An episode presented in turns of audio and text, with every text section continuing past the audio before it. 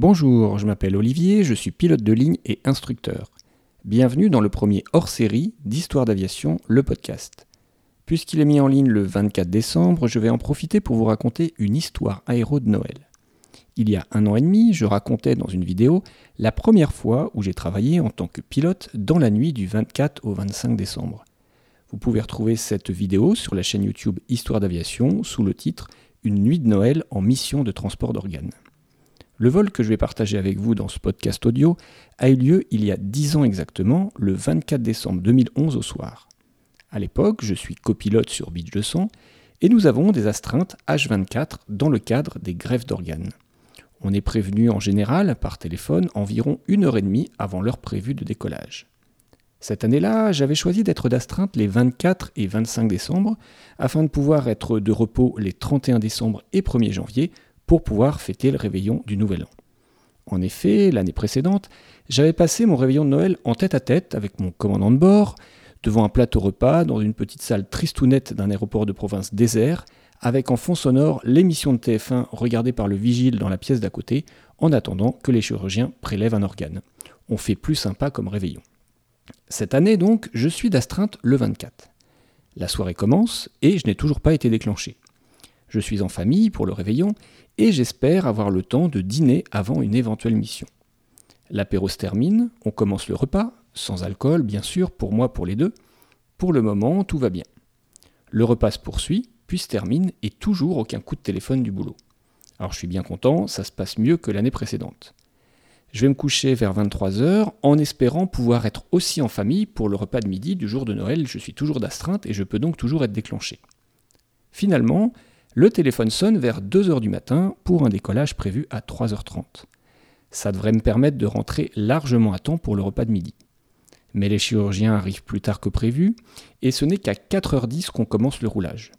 En plus, ils partent prélever un foie, c'est-à-dire l'organe d'émission les plus longues, puisqu'il est prélevé en dernier, après tous les autres. Le challenge maintenant est donc de rentrer à temps pour le repas de midi. Après le décollage du Bourget, on met le cap vers l'est de la France. La fréquence est calme au milieu de la nuit, et tout d'un coup, on entend des grelots. Alors je dis sur la fréquence, je crois qu'on vient de voir passer le traîneau du Père Noël. Le contrôleur réagit Ah, et vous avez vu une étoile filante? Moi Ah non, vous n'avez pas entendu les grelots? Le contrôleur Ah bah non, j'ai rien entendu. Et je réponds ah, Ça devait être sur 121.5 alors.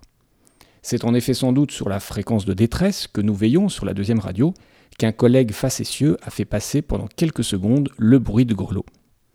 On atterrit à 5h15, il fait froid, seulement 2 degrés, et aucune salle n'est accessible à l'aéroport pour qu'on puisse y dormir. Les chirurgiens nous proposent d'essayer de nous trouver un endroit pour dormir à l'hôpital. Mon capitaine décide de rester dormir dans l'avion, mais moi j'accepte la proposition. Au CHU, on me trouve effectivement une chambre de garde dans laquelle je suis tout seul. Je me couche donc dans un vrai lit au chaud. En 5 ans de transport d'organes, j'ai souvent eu froid dans mon sac de couchage dans l'avion en hiver en attendant les chirurgiens. C'est la première fois que je peux dormir à l'hôpital dans un lit, et c'est donc un petit cadeau de Noël que j'apprécie à sa juste valeur. La coordinatrice des greffes me réveille 3h30 plus tard, et je rejoins rapidement l'équipe des chirurgiens pour retourner à l'aéroport. On décolle à 10h20 direction Paris. C'est donc le jour de Noël, et sur la fréquence, les classiques au revoir de fin de message sont remplacés par Joyeux Noël. C'est une journée particulière et ça se sent aussi à la radio. L'ambiance est beaucoup plus conviviale et détendue que d'habitude entre les pilotes et les contrôleurs. On se pose au Bourget à 11h25, le temps de bâcher l'avion, de faire les papiers et de rentrer. Je rejoins la famille à midi 15, pile poil à l'heure pour commencer l'apéro.